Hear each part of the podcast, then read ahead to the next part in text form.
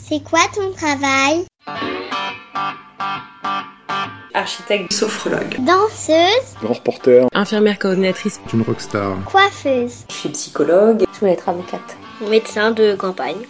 Les enquêtes métiers, c'est un podcast qui s'adresse à ceux qui se questionnent sur leur avenir, sur leur parcours professionnel. Je voyais pas grand chose que j'aimerais faire. J'étais la, la planquette. J'étais pas hyper déterminée comme, euh, comme certains. Je sais que c'est arrivé au dernier moment. J'y ai pensé très tôt.